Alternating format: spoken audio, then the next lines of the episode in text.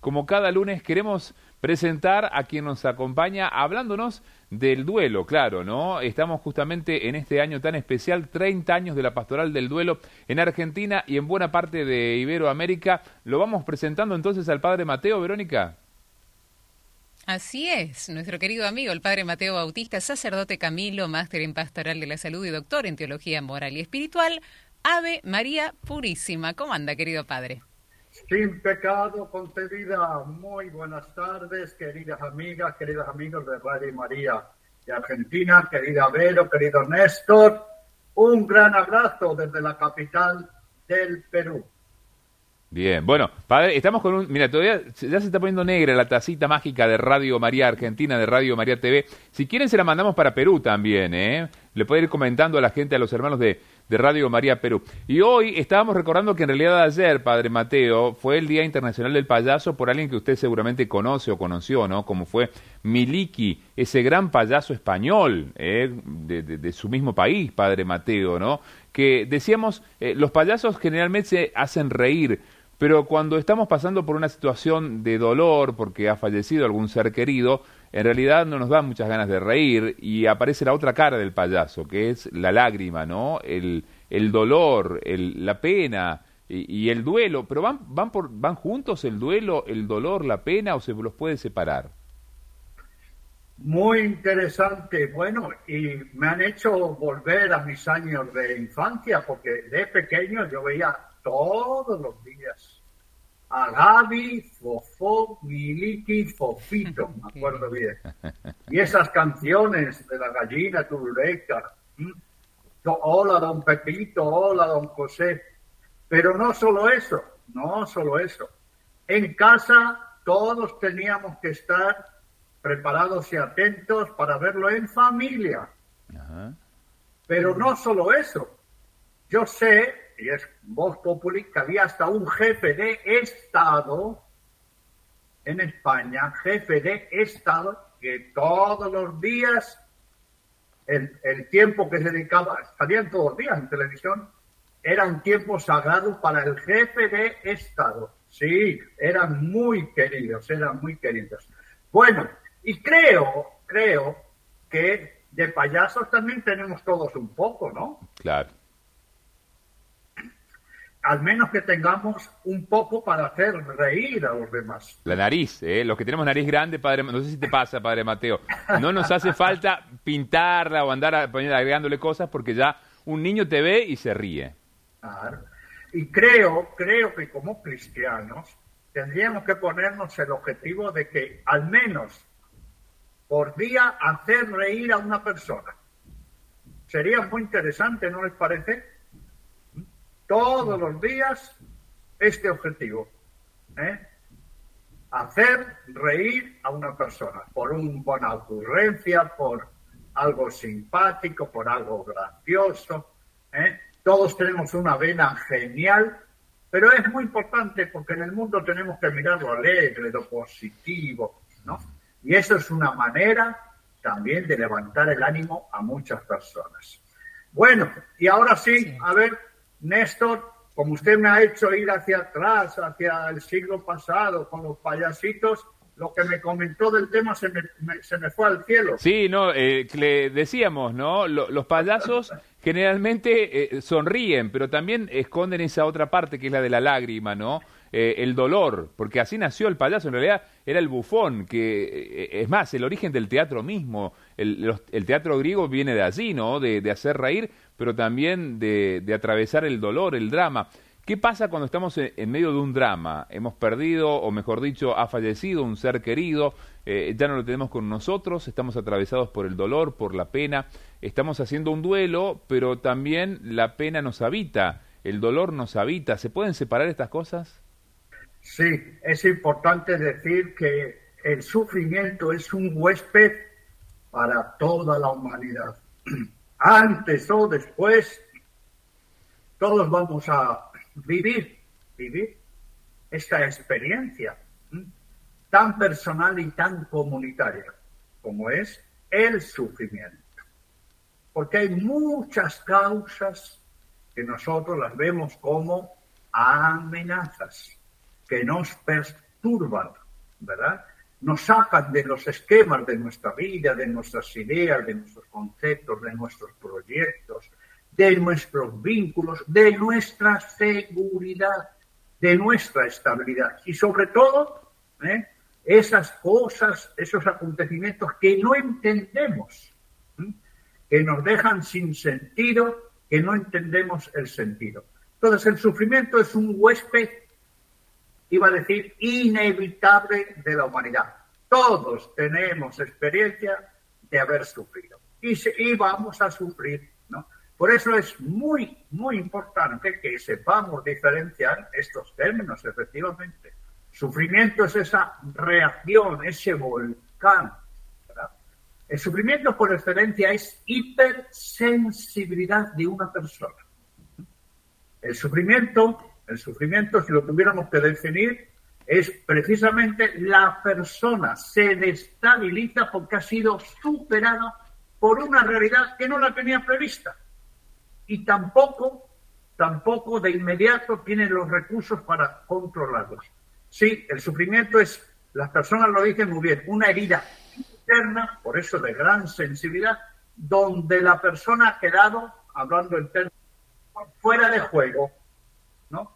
Y por eso, por eso, ante ese descontrol de mucha sensibilidad, herida interna, tenemos que hacer un trabajo de duelo, porque si estamos descontrolados, no podemos seguir descontrolados. Tenemos que hacer literalmente un control de nosotros mismos. Tenemos que dominar esta situación, que soy yo mismo, el sufrimiento, y eso es precisamente el trabajo de duelo. La semana pasada, querido padre, en un contexto muy especial, el Día de Todos los Santos y posteriormente el Día de los Fieles Difuntos, conmemoración, ¿no? Celebración. Nos estuvo hablando de esto mismo, ¿no? Del sufrimiento, pero que no nos dejemos aplastar por el sufrimiento en estas fechas claves o fechas aniversario, ¿no? El Día de los Fieles Difuntos fue un día muy especial para muchos y algunos de nuestros eh, oyentes y de la comunidad de Radio María TV se sorprendían al decirles que se tenían que preparar para esta fecha, ¿no? Que se tenían, no se podía improvisar en esta fecha, porque el sufrimiento, si lo dejamos actuar y si dejamos que nos invada la voz del sufrimiento, nos aplasta, nos aplasta, lo que siempre decimos, ¿no? yo domino el sufrimiento o el sufrimiento nos termina dominando y nos domina la vida, ¿no? No podemos salir adelante. Así que damos una serie de claves que pasaban por las dimensiones de la persona para que este sufrimiento y esta preparación sea eh, efectiva, ¿no? Como estábamos en nuestra dimensión corporal, cuidarse corporalmente, en la dimensión emocional, estar serenos, eh, en la dimensión mental, preguntarnos también por eh, la muerte, qué significó la muerte del ser querido, qué significa la muerte para mí, no quedarse solo en la dimensión relacional, que es lo que vamos a estar hablando en el día de hoy un poquito, en la dimensión espiritual, por supuesto, ¿no? Participar de la Eucaristía, estar en comunidad, y en los valores resaltar, ¿no? La unidad, eh, las tres C, la comunión, la comunicación, un montón de cosas que eh, nos han servido para hablar del sufrimiento, pero para saber trabajarlo, que es la razón de ser, ¿no? De estos 30 años de los grupos de mutua ayuda resurrección, querido padre.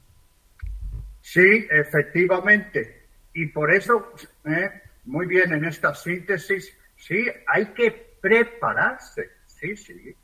Y por eso se habla ¿eh? de psicoeducación en los procesos de duelo. Tenemos que estar informados, formados, ¿verdad?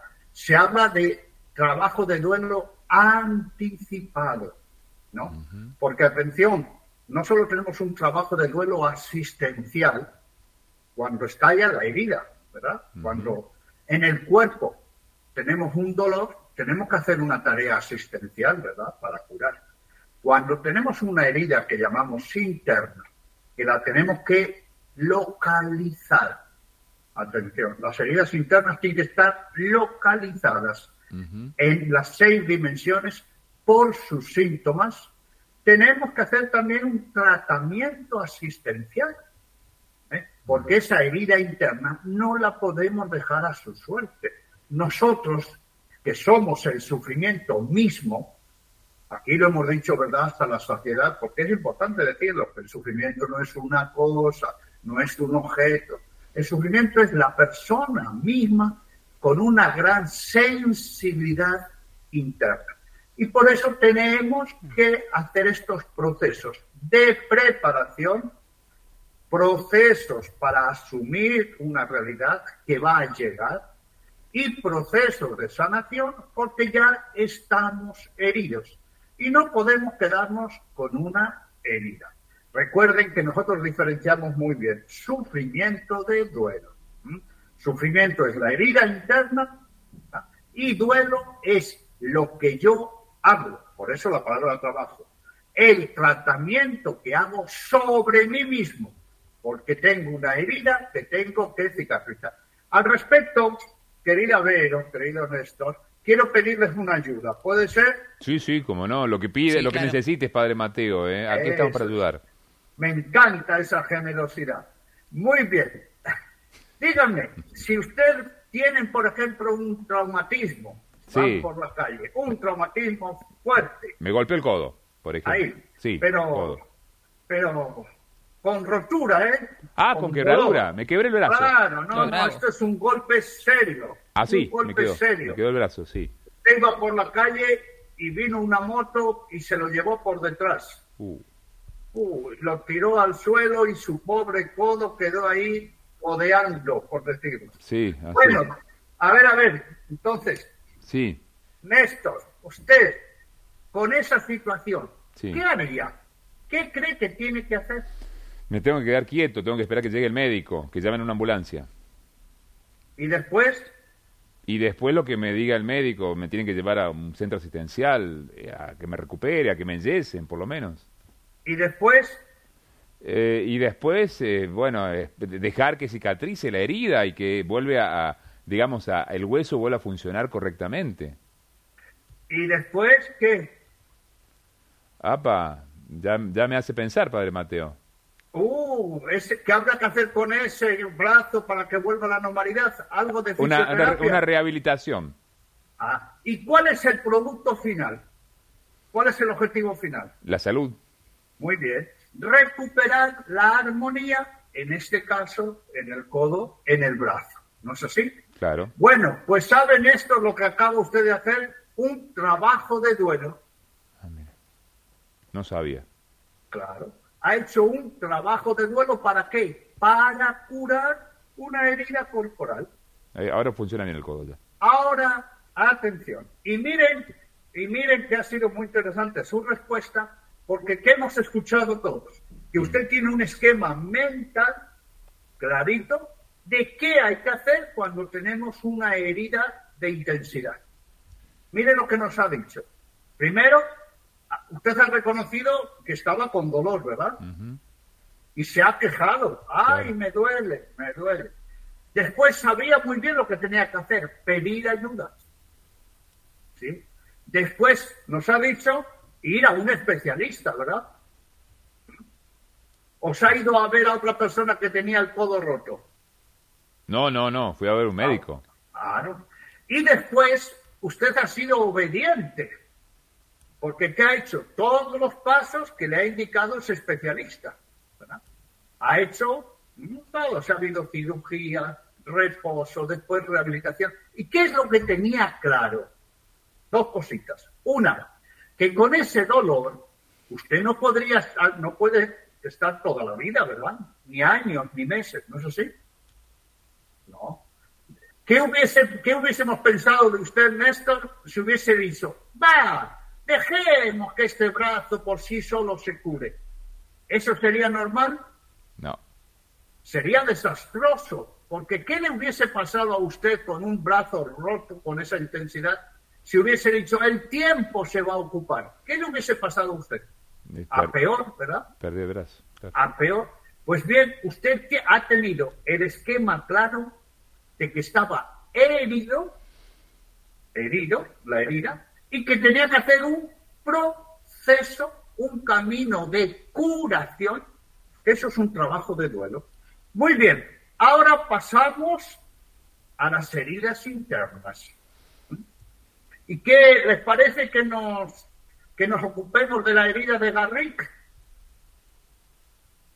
Ajá. ¿De la herida? Del, del payaso Garrick. Claro, Garrick, lo escuchamos hace un rato. Exacto. Ah, sí, claro. Ahí, ahí ya no se trata de una herida del cuerpo, ¿no es así? No, claro. No. No es que la persona esté dolorida, no. ¿Qué es lo que está la persona? Sufrida. Nosotros distinguimos ¿verdad? entre una persona dolorida, en este caso porque tenemos el, el brazo roto, el codo roto, ¿verdad? dolorida. Recordemos que no duele el codo. Me, me, pongo el pronombre, me duele el codo. Porque el dolor, aunque lo ubicamos en un órgano, el codo, es una realidad ne sensitiva neurológica, ¿verdad? Entonces estamos doloridos. Pero cuando tenemos, y otras personas lo dicen muy bien, una herida interna, no somos personas doloridas, somos personas sufrientes, sufridas. Muy bien, y lo primero que tenemos que hacer cuando estamos sufriendo, ¿qué es? ¿Qué es? Localizar la herida. Localizar la herida en dos, primero dos, en, primero en realidad la causa, la causa. Volviendo, volviendo a lo que le pasó a usted, Néstor, ¿cuál Sí. fue la causa? El Que choque. Una moto, El accidente, ¿verdad? claro, me, me chocaron.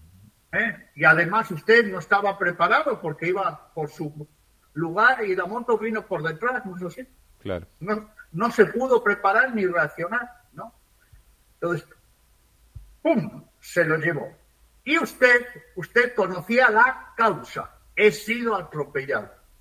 Pero usted no se quedó solo con la causa, ¿verdad? ¿Qué tuvo que hacer? Trabajar los síntomas. Y los síntomas, usted cuando le preguntó al médico, señor Néstor, ¿qué le pasa? Doctor, tengo un dolor terrible en el codo.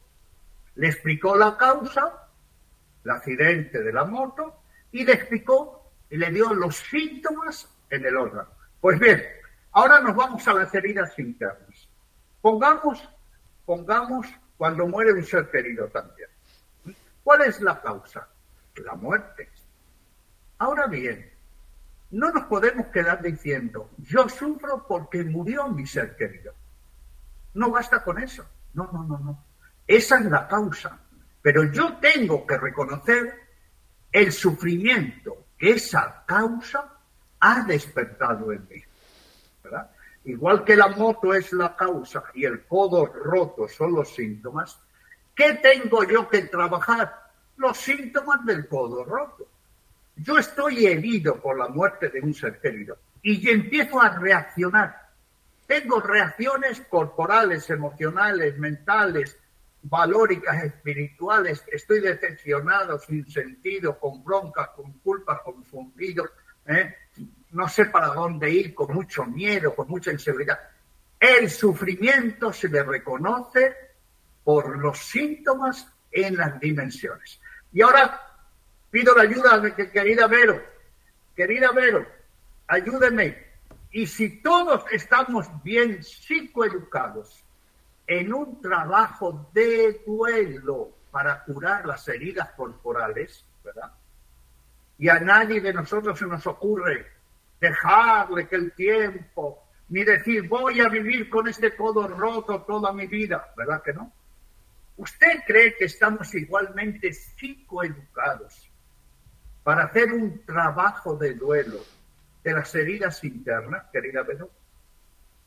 No se lo voy a contestar ahora, porque es momento de una pausa musical. Se lo respondo después de la música y que la gente lo vaya pensando, ¿eh? que lo vaya pensando y vaya diciendo al 3518-171-593, consigna extra del Padre Mateo. Tenés dos minutos que dura el tema para contestar. ¿Estamos psicoeducados para la herida interna igual que la externa? La rotura de codo la tenés clara, como Néstor. La interna, ¿la tenés clara? Contéstalo, dale, dale, dale, ya, ya, ya. Música, ya venimos.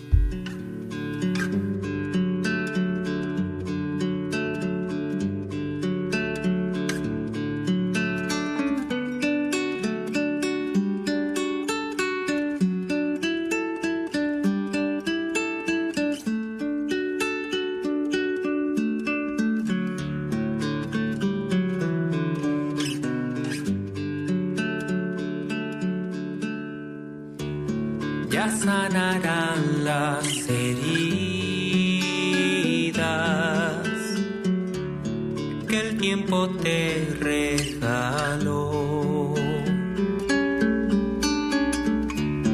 Y cuando te hagas semilla y el cielo descanse vos, florecerás.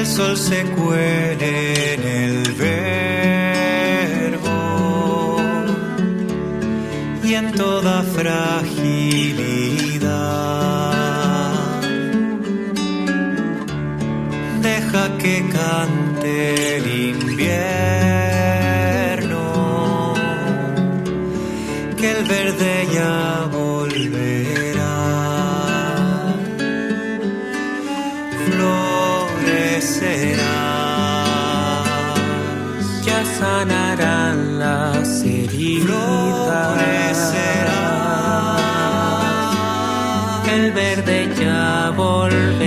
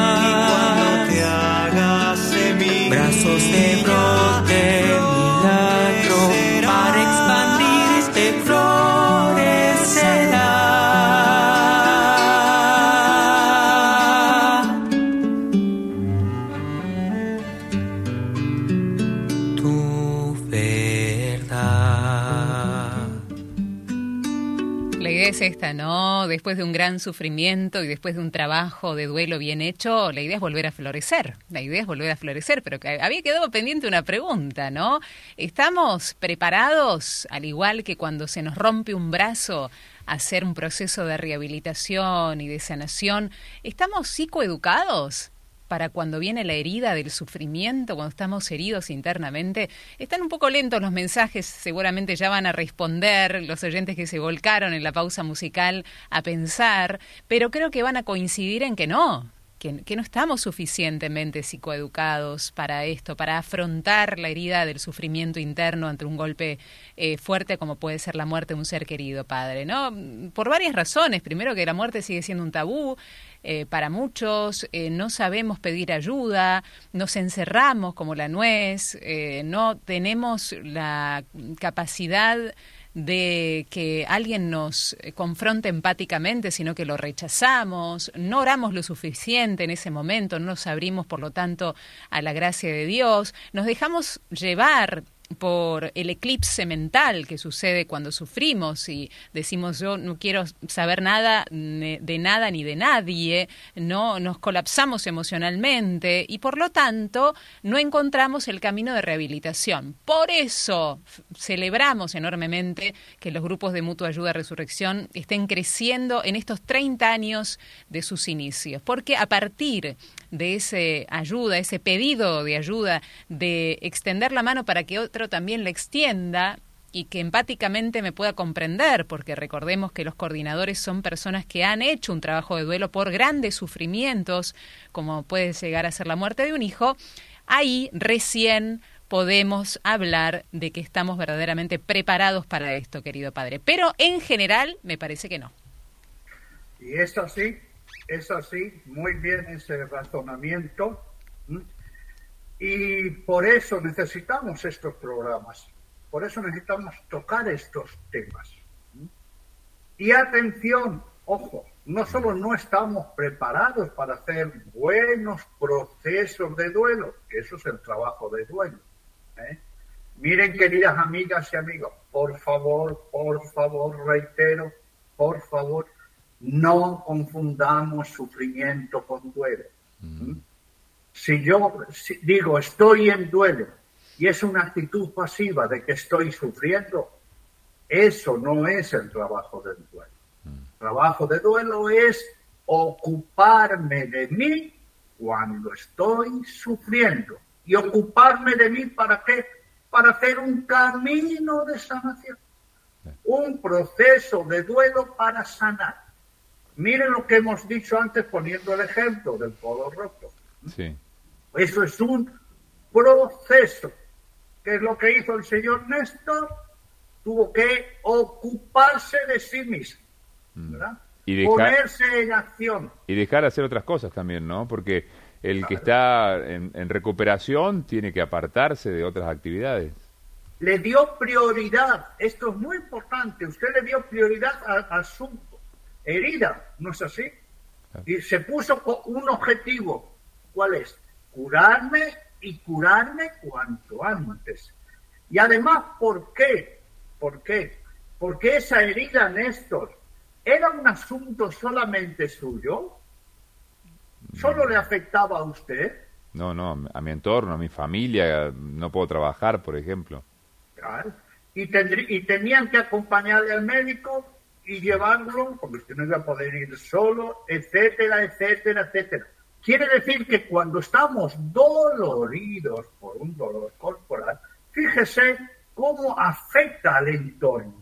¿Cuánto más cuando estamos sufriendo? Porque el sufrimiento nos afecta en todas las dimensiones, afecta a todo el entorno. El sufrimiento, atención, atención, ¿eh? es contagioso, porque el sufrimiento nos baja eh, el tono de ánimo, nos deja preocupados, inquietos, molestos, y todo eso repercute en los que están a nuestro alrededor. Pero me quiero centrar en un punto. Ponemos resistencias, ponemos normalmente resistencias a curarnos cuando tenemos una herida seria en el cuerpo, no, ¿verdad? No ponemos resistencia. Es más que decimos, yo este dolor, ¿verdad? Esta herida, esta patología, tengo que salir cuanto antes, me tengo que curar cuanto antes. No tiene sentido que yo prolongue este dolor. Y de nuevo la pregunta, querida Vero, querido Néstor, ¿Qué piensan ustedes de una persona que se hace la víctima y prolonga su dolor corporal? Mm. Porque nos hacemos también la víctima en las heridas del cuerpo, ¿no? ¿Eh? ¿Qué pensarían ustedes de esas personas que se hace la víctima y dicen, bueno, eh, tengo que vivir con este dolor y a lo mejor este dolor va a ser para toda la vida? ¿Qué consejo ¿Y qué pensarían ustedes de esa persona? No, volviendo a la situación de una herida abierta, ¿no? Es como desangrarse, es como dejar morir, es como dejarse morir, en definitiva. ¿Qué le dirían? Pero si una herida no, externa hombre. eso, la interna es lo mismo, Claro. ¿no? ¿Qué le diría usted? ¿Qué le diría? Pero no hombre, pero no mujer. Tienes que moverte. ¿Cómo vas a estar ahí Claro. sin hacer nada? Claro. Tienes que dejarte ayudar. Es más, dirían, pero es una locura. Si tú estás ahí Tal con cual. el Eh, que pida ayuda, que se abra la ayuda, porque la voz de la víctima y la voz del sufrimiento es no puedo. El verbo que más le gusta al sufrimiento es no puedo. Yo me quedo acá, me quedo piola, me quedo víctima y no hago absolutamente nada, me quedo inmóvil, ¿no? Pero hay que hacer lo contrario, sí. ¿eh? No solo se puede, sino se tiene, ¿no? Ir para adelante, porque si uno se te queda estancado, nuevamente la imagen se desangra por dentro. Claro. Y bueno, y si el señor Néstor con el codo ahí Sí. codeando, roto, Sí. hubiese ido a los siete días al traumatólogo, ¿qué No. le hubiese dicho el traumatólogo? Claro que Vamos está- a ver, ¿qué le hubiese que dicho el loco. traumatólogo? Claro que, que no, que es- ese tipo de heridas hay que hay que tratarlas inmediatamente, digamos, este tipo de No, no, lesiones. no, no, no le hubiese dicho eso. Le hubiese dicho, señor Néstor, ¿qué ha hecho usted esta semana? Se hubiese enojado con usted, seguro, ¿o no? Sí, seguro. Claro, Y porque seguro que le hubiese dicho, ¿qué ha hecho siete días con este dolor? Pero Claro. ¿cómo no ha venido? claro, ¿Sí?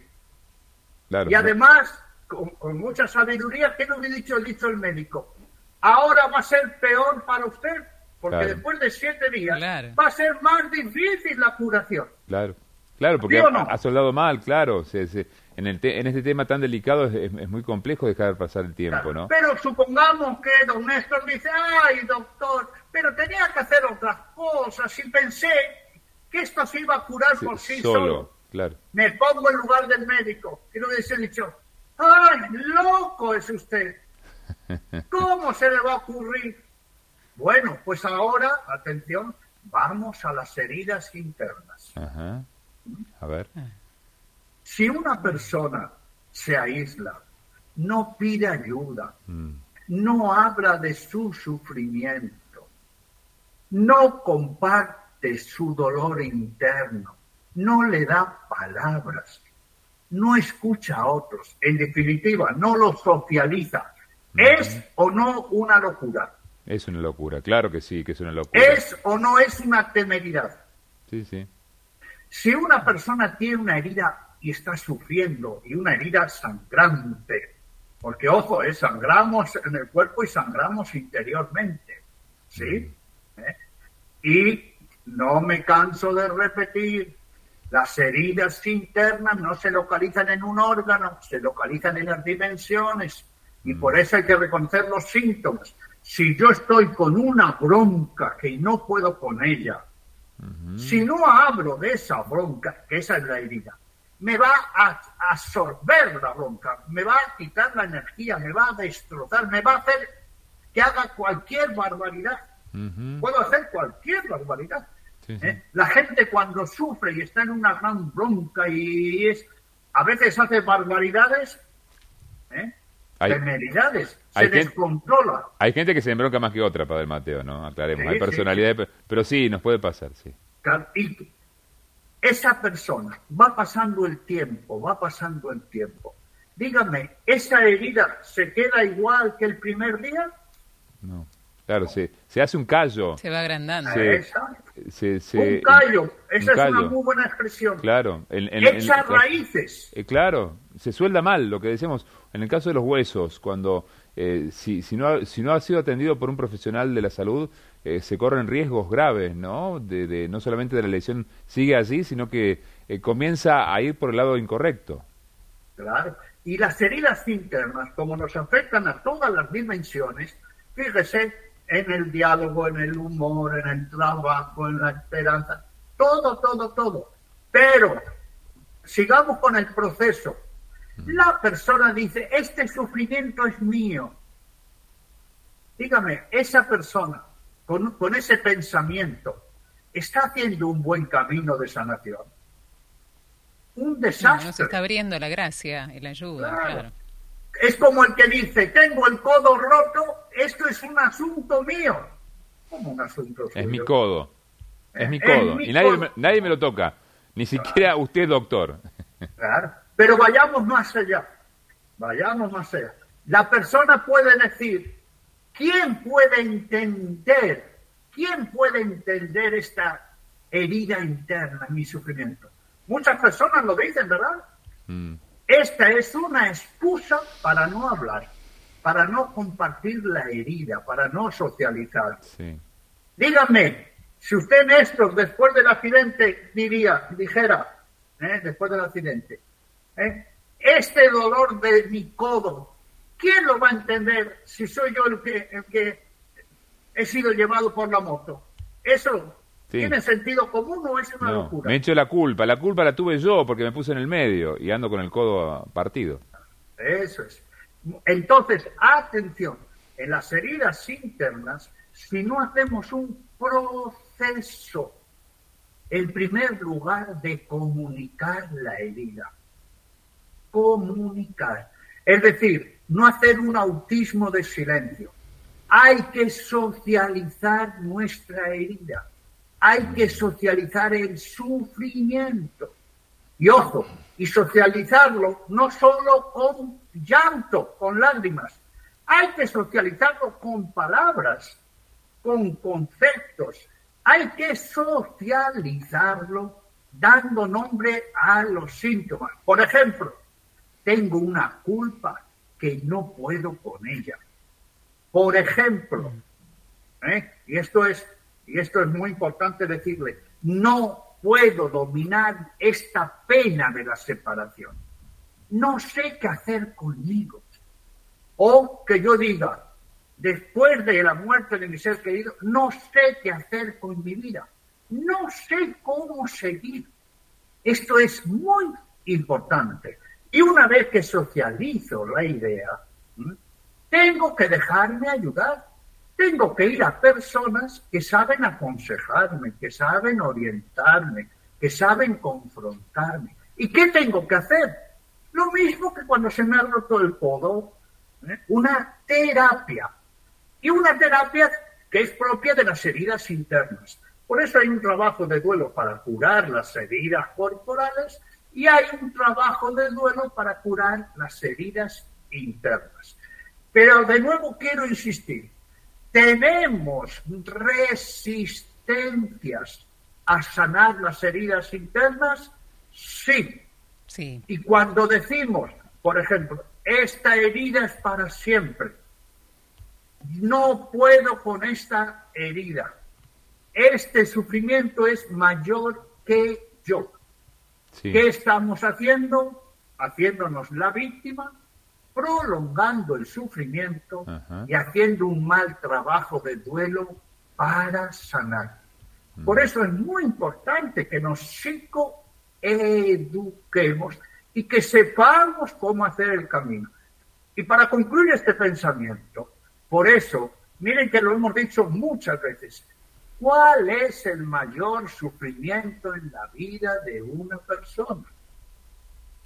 El que no se aborda para sanarlo de raíz. El que no se aborda para sanarlo de raíz. Por eso la pregunta, la pregunta de cuando yo sufrí, Sí. y aquí me gustaría que nos pusiéramos en esta situación, busquemos el mayor sufrimiento interno de nuestra vida. Lo, lo comuniqué, Mm, con quién hablé, sí. ¿eh? lo expresé, le di nombre realmente a mi herida, nombre y apellido. Recuerden, el sufrimiento tiene síntomas. Y por favor, permítanme que lo reitere. No basta con la causa. Yo sufro porque murió mi ser querido. Con eso no avanzamos. ¿eh? Con decir, estoy dolorido porque me pilló la moto, Claro. No, suponemos, que decir, suponemos el que el otro va a entender. Suponemos que porque decimos eso el otro va a entender. Y el otro no, tiene, tiene- necesita un mapa de- del dolor. Porque lo que no tenemos, exacto, un mapa, un mapeo, un GPS, esos son los síntomas del dolor, que está roto el codo, tratado el hueso, además las venas, el este, ¿eh? ahí hay un problema circulatorio, los síntomas. Lo mismo en el sufrimiento interno. Y por eso reitero la pregunta, cuando hemos tenido el mayor sufrimiento, yo lo hablé de inmediato, lo compartí, lo socialicé, me dejé apoyar, busqué, busqué un camino de sanar la herida o por el contrario tomé las actitudes de víctima, me aislé, me encerré, me dije, voy a sufrir toda la vida, me hice pasivo. Y todo esto en realidad es una pregunta también muy clara. ¿Estoy psicoeducado y preparado y capacitado para afrontar mis sufrimientos, sea el que fuere? Mm, preguntas varias que queremos que también se sumen a responderlas porque es un trabajo de psicoeducación lo que estamos haciendo en forma activa, así que animate, ¿eh? urgan estas preguntas y en tu interior para ver qué respuestas el corazón da según la experiencia de vida, de sufrimiento y trabajo de duelo. Vamos a hacer otra pausa, estamos dialogando con el padre Mateo Bautista, sacerdote Camilo, este ciclo tan importante en los 30 años de los grupos de mutua ayuda resurrección, acompañamiento en el duelo. A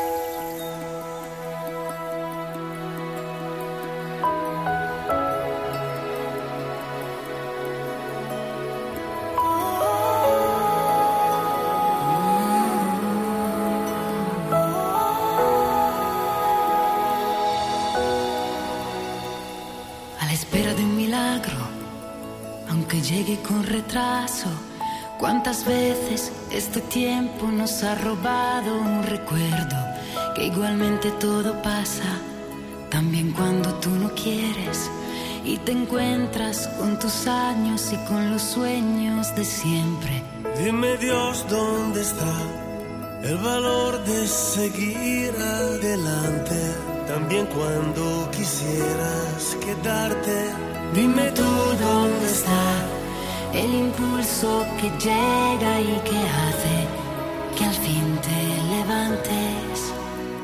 Hola, no, imposible, imposible estar preparado para eso, ¿no?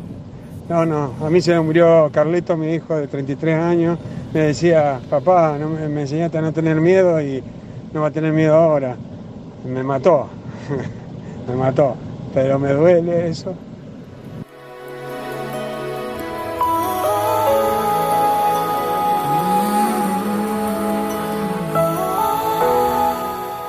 Sí, claro, claro que duele, ¿no? De eso estamos hablando, del dolor, del sufrimiento. Analía, van llegando mensajes, ¿no? Padre Mateo, Analía desde San Juan dice, bueno, quiero encontrar más información de la pastoral del duelo. Yo trabajo en, un hospital, pastoralduelo.org, pastoralduelo.org es la página web de la pastoral duelo no solamente de la pastoral del duelo no solamente en Argentina sino en toda Iberoamérica. María desde La Plata dice eh, en el duelo con la muerte de mis padres la verdad que no lo elaboré bien. Años después pude hacer un taller donde me psicoeduqué al respecto. Iván dice creo que es fundamental reconocer como primera instancia qué es lo que nos está provocando el sufrimiento. Tenemos que recordar el momento en que nos hizo sentir incómodos, tristes o en el que creíamos que se estaba cometiendo una injusticia con nosotros. Padre Mateo aparece el tema, lo trae Iván, el tema de las injusticias, ¿no? Usted decía no hacernos las víctimas, ¿eh? no quedarnos en el dolor, pero a veces somos víctimas realmente de una injusticia. Esto también provoca sufrimiento. Sí, esto que acaba de decir Iván es muy interesante. ¿Por qué? En realidad el sufrimiento nosotros lo vemos como un huésped no invitado, invasor, que nos atropella y además una profunda injusticia. El sufrimiento es una hipersensibilidad, miren, lo hemos dicho en todas las dimensiones, y especialmente en este punto, que corresponde a la dimensión valórica de los valores. ¿eh? Yo no me merecía esto. No es justo conmigo. Y por eso, fíjese que en un gran sufrimiento ¿eh? aparece lo que todos conocemos como la culpa. Bien hacia nosotros, ¿qué he hecho yo para que esto me pase? ¿O quién ha tenido la culpa de lo que me está pasando? Hay sufrientes que culpabilizan ¿qué? al otro cónyuge, al resto de la familia, a ciertos profesionales, a la vida, a Dios, a Dios. Como he dicho antes, otros ¿eh? constantemente ¿eh? la conciencia les interroga qué has hecho, qué no has hecho, qué has dejado de hacer. ¿Por qué? No olvidemos, queridas amigas, amigos, que es muy interesante que tengamos muy claro la noción de sufrimiento. Sufrimiento es por excelencia una reacción de descontrol de la persona afectada, sufriente, ante algo o alguien que considera una amenaza que desestabiliza su vida. Desestabiliza su vida. Desestabiliza su vida, la descontrola, la desorienta, la perturba, la quiebra, la confunde, en el presente y en el futuro. Por eso la persona dice, me puede el sufrimiento o no puedo con este sufrimiento o este sufrimiento es mayor que yo y sobre todo no sé qué hacer. No sé qué hacer. ¿eh? Y además tengo una gran preocupación para qué va a seguir con mi vida. Por eso es muy importante, muy importante que sepamos qué pasos tenemos que dar en un trabajo de duelo. Mire que hemos empezado con esta comparación con el dolor, con la ruptura del brazo, el codo. Todos sabemos cuando tenemos un dolor corporal lo que tenemos que hacer. Todos tenemos claro que tenemos que pedir ayuda. Todos tenemos claro que, atención, tener un dolor por tener un dolor es una aberración. Es dolor inútil. Es un dolor sin sentido. Es un dolor sin misión. ¿verdad? Que tenemos que curarnos cuanto antes. Y que tenemos que aprender además de lo que nos ha pasado. Pues bien, este esquema que lo tenemos mentalmente tan clarito con el producto final, no lo tenemos con las heridas internas. Permítame que lo diga con realismo y sinceridad. Realmente ante el sufrimiento somos muy analfabetos. ¿Sí? Querida Vero, querida Néstor, querida audiencia, somos realistas cuando decimos que normalmente ante el sufrimiento, cómo trabajarlo, somos bastante analfabetos. Hmm. Demasiado real, me parece, ¿no? Por eso estamos insistiendo en la palabra psicoeducación. Es más, hay una hermana que trabaja eh, eh, haciendo ¿no? acompañamiento en el duelo y dice, la psicoeducación es una materia pendiente, así lo determina en un mensaje en nuestra vida en general, cuando alguien está en duelo, se dan muchos consejos y las personas pretenden que actúen con esos consejos, vaciarnos de nosotros mismos para recibir a la persona. Es lo que hay que hacer. Telma de Paraná, que pertenece a la pastoral de la escucha puntualmente en este momento y que recibe mucha gente que está en grandes sufrimientos. Muy bien, y en ese sentido, en ese sentido, Qué importante es hacernos los protagonistas en nuestro trabajo de duelo, mm. tanto para las heridas del cuerpo para curar, como trabajos de duelo para las heridas internas, que es sanar.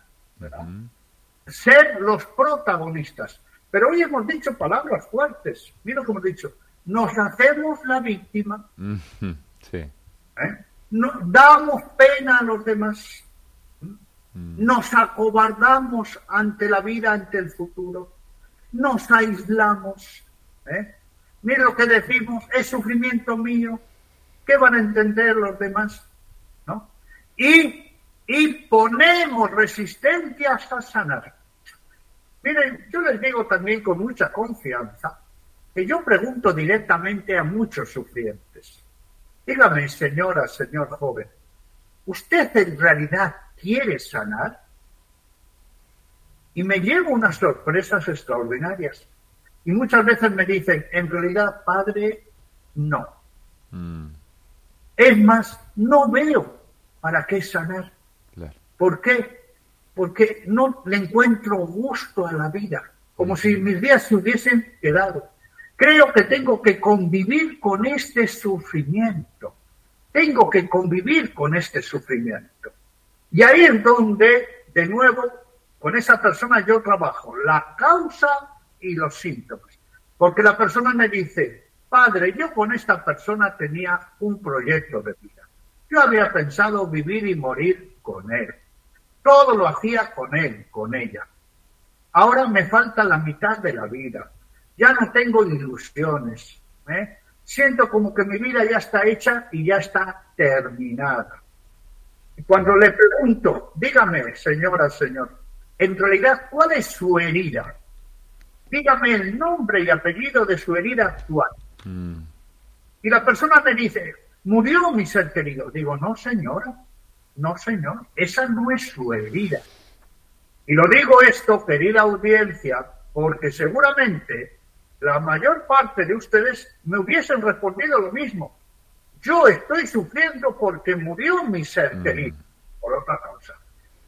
Eh, Esa es la causa. Pero si ustedes no me dicen, yo sufro porque no sé qué hacer con mi vida. Mm. Es la herida auténtica. Sí. La causa fue el disparador. Yo estoy reaccionando ante la muerte de mi ser querido y en este momento mi herida es que no sé qué hacer. Sí. Es más, que no tengo ganas, que se me ha bajado la autoestima. Si yo no trabajo estas heridas concretas, ¿eh? nunca sanaré. Por eso la persona que dice, y reitero, reitero, porque esto es el ABC de la pastoral, Mm. sufro porque murió mi ser querido. Dentro de 20 años, cuando le preguntemos, va a decir, Lo sufro mismo. porque murió mi ser Claro. querido. Dentro de 40, 80 años, sufro porque murió mi ser querido. Padre, No, no, no. Padre Mateo, Pero- hay que, hay que poner en contexto esto que estás diciendo, ¿no? Porque a lo mejor, la a ver, pongamos un ejemplo, cada uno podrá poner el ejemplo que le, le parezca o que le venga eh, a, a la realidad. Eh, tenemos un hay personas que dicen, es que tenemos un proyecto juntos, habíamos proyectado eh, finalizar la vida juntos y él me dejó. Esto también pasa, Padre Mateo, ¿no? Entonces, como él ya no está, mi vida no tiene sentido, porque no hay un proyecto. Claro. Esa es la herida. Esa es la herida. Por eso cuando decimos nombre y apellido, ¿sí? Pero si esa persona insiste, sufro porque me dejó. Sufro porque me dejó. ¿eh? Díganme, ¿podemos cambiar esa realidad? ¿Podemos cambiar la realidad de la muerte de un ser querido? No. No. ¿Podemos parar el tiempo? No. ¿Podemos hacer que todo sea como era antes de la muerte? No. Si no puedo hacer eso, estoy entonces perdido. Estoy muerto en vida. O como se dice, y mal dicho, soy un sobreviviente. No puede ser. Por eso el sufrimiento que no se aborda con la herida concreta mata el futuro, mata las ilusiones. Y ojo, ojo, aquí no estamos hablando de decir, es que a un ser querido se lo recuerda toda la vida, por supuesto. Y se habla de él toda la vida, por supuesto. Y se lo ama, por supuesto. Pero de ahí a que esté la herida abierta, sangrando, que no me, que me quite la paz, que me quite la felicidad, que sea un muerto en vida, es otra cosa. O dicho de otra manera, si los que han muerto pudiesen hablar como hablamos nosotros, ¿eh? nos dirían, usted, mi ser querido, sufra. Cada vez que se acuerda de mí, sufra y sufra hasta que se muera por mí. No nos dirían eso. ¿sí? Por eso es muy importante que al igual que hemos hecho los- el trabajo de duelo por la- una herida corporal, tengamos en claro el esquema, porque todo trabajo de duelo tiene que empezar aceptando la realidad, tiene que tener una metodología y tenemos que llegar a una meta, sanar. Por cierto, querida Bel y querido Néstor, ustedes sabían que mucha gente que viene a hacer un proceso de duelo para sanar una herida se desahoga en uno, dos o tres encuentros y ¿saben ustedes lo que hacen después? ¿Qué ¿Se imaginan lo que hacen después? Se No, van, no sé. se van, no vuelven más. Es como Y- tomar el antibiótico que te recetan por siete días, por tres, y después te vuelve la infección. Ajá. Y díganme, ¿y qué le pasa a un enfermo de cualquier patología que suspende un tratamiento? ¿Qué le pasa? Te sigue enfermando más. Claro. Tiene recae. dolor asegurado de por vida. Claro. Y no solo de por vida. No, ese dolor se puede hacer una metástasis. Se, se quiere y- morir. La y persona claro. que, hay personas que lo hacen a propósito eso y se quiere Y morir. cuando hay heridas internas, y yo solo me desahogo, y solo cuento la pena, y solo hago, y me hago víctima, insisto, a nadie le gusta decir que se hace la víctima, pero seamos sinceros, nos dan, nos hacemos la víctima. Si yo no meto bisturí para sanar, y claro, también vamos a ser sinceros, si muchas personas que están escuchando este programa, seguro que están diciendo, por ejemplo, cuando se muere un hijo, uno no va a sanar nunca. Si Sí. usted, señora, señor, piensa eso, está condenado a un sufrimiento de por vida. Mm. Pero piense, señora, señora, que no solo usted va a estar sufriendo. Recuerde que ese sufrimiento le va a afectar en toda su personalidad. Recuerde que usted va a estar perjudicando a todos los que están alrededor de usted. Y permítame, en regla de tres, ¿eh? en regla de tres. ¿eh? y, y lo digo porque muchas personas creen que sanar una herida es desahogarse. No, no, no, no. Sanar una herida es meter el bisturí en todas las dimensiones. Recuerden que el sufrimiento, primero, es mi reacción ante una amenaza que me desequilibra. Pero el sufrimiento no solo es eso. Dos, hay un sufrimiento añadido. ¿Qué es un sufrimiento añadido? Cuando yo sufro mal con él, mal. ¿Qué es un sufrimiento añadido? Cuando sufro más, más con ese. Y cuando sufro por más tiempo, claro, sufrimiento añadido que yo me añado a mí mismo porque no sé hacer un buen proceso de dolor para sanar. Pero está el tercer aspecto del sufrimiento que no tenemos muy en cuenta. Es que si yo no hago un proceso de sanación y además me aumento el sufrimiento y sufro sin sentido y lo prolongo, tercero, hago sufrir a los demás. ¿Cuántas veces yo recibo personas que me dicen, Padre Mateo, haga algo por mi papá, por mi mamá, Es por un mi dolor. esposo, por mi esposa, porque ya no sé qué hacer con ellos? Claro. Claro. Bueno, aquí está, ¿no? Aquí está el tema del sufrimiento. Padre Mateo, queremos agradecerte. Este tema, por supuesto, nos va a convocar la semana próxima. Seguiremos hablando de todo esto, de, de todo lo bueno que hace la Pastoral del Duelo, que recordamos, pastoralduelo.org es el sitio web donde se encuentra todo esto, los grupos que hay en la Argentina, eh, la posibilidad también de trabajarlo eh, si no es presencialmente en forma eh, virtual. Bueno, todo está allí. Gracias, Padre Mateo. Será hasta el próximo lunes, Dios mediante.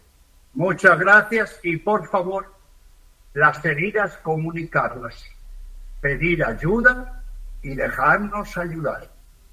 ¿Por quién? Que así Por sea. nosotros mismos, por los demás y por Dios. Hasta el próximo lunes. Un abrazo.